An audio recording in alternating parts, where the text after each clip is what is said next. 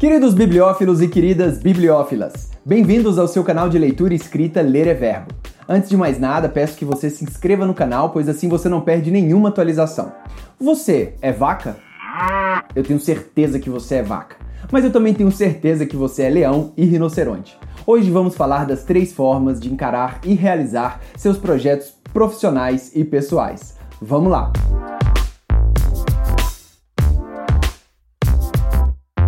Existem três formas para você encarar qualquer projeto. A maneira que você inicia um trabalho é muito importante para você conseguir concluí-lo.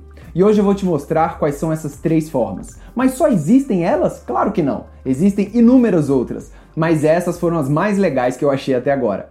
Duas delas tirei do livro Rhinoceros Success e um do Naval Ravikant, o mesmo autor que inspirou o vídeo Como Ser Rico Sem Depender da Sorte aqui no canal. Ser vaca, leão ou rinoceronte não é só para o trabalho, mas também para projetos pessoais. Você vai ver que a vaca e o rinoceronte são quase opostos e o leão é o meio termo entre eles. Mas o que é trabalhar como vaca? Vaca é aquele animal que todos os dias faz a mesma coisa: pasta. Fica lá mastigando, mastigando e no fim do dia rumina o que pastou. Geralmente acreditamos esse trabalho a algo chato e repetitivo. Repetitivo, certamente, mas não precisa ser chato. Já ouviu falar de mini hábitos? São curtas ações que você faz todos os dias. É aquele um centavo que você coloca no pote da sua vida e ao final do ano percebe que rendeu bastante coisa. Existem certas habilidades ou projetos que são necessários você encará-los como uma vaca. Por exemplo, você quer aprender uma língua. É menos proveitoso você ler todo o livro de gramática em um só dia ou assistir a todos os vídeos do curso em uma só semana, porque o nosso cérebro guarda e reforça informações quando são aprendidas no longo prazo. Então, aprender uma língua ou desenvolver uma habilidade como tocar um violão, falar em público, fazer vídeos, meditar, escrever, aprender gramática, fazer exercício físico, tudo isso você deve fazer como uma vaca, ou seja, todos os dias. E a vaca é um animal lindo demais. Na Índia, a vaca é superior ao ser humano, um animal sagrado que representa o vínculo com a terra e a abundância. O oposto da vaca é o rinoceronte. O que é encarar um projeto como rinoceronte? É quando você precisa colocar muita força para que algo aconteça. O rinoceronte é aquele tanque de guerra, grandão, lento, mas quando se põe a atacar, saia da frente. Usamos o modo rinoceronte geralmente em trabalhos, projetos com prazos apertados para sua realização. Quem nunca, quem nunca virou a madrugada estudando para uma prova que atire o primeiro livro? Outro exemplo é perceber que não vai terminar aquilo que você está fazendo no horário previsto. O que fazer? Hora de morfar.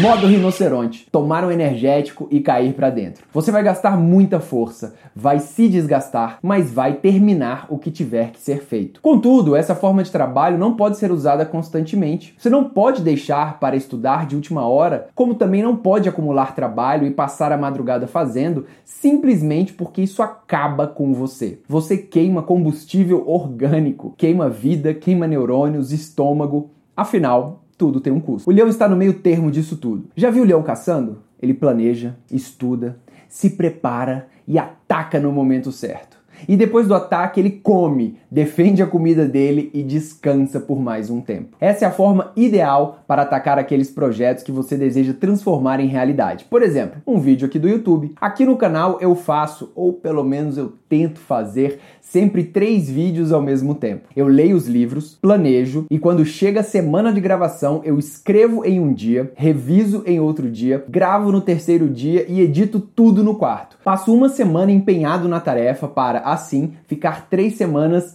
descansando. Como só lanço vídeos às segundas-feiras, uma semana de trabalho me rende três semanas de vídeos. São semanas que uso para as próximas leituras. É claro que você pode alternar entre eles durante os projetos, mas você deve escolher estrategicamente um dos três animais. Se quer escrever um livro, por exemplo, mas ainda não tem nada, comece como vaca, fazendo um pouco todos os dias. Já tem conteúdo suficiente? Planeje então tirar uma semana ou um mês para atacar o projeto como um leão. Deixe o rinoceronte descansando, só para quando for realmente necessário. Bem, pessoal, é isso. Inscreva-se no canal e comece a pensar dessa forma e aplicar essa técnica nos vários aspectos da sua vida. Tenho certeza que com ela você vai conseguir realizar muito mais. Vaca, leão ou rinoceronte? Um abraço, boa sorte e até a próxima. Valeu!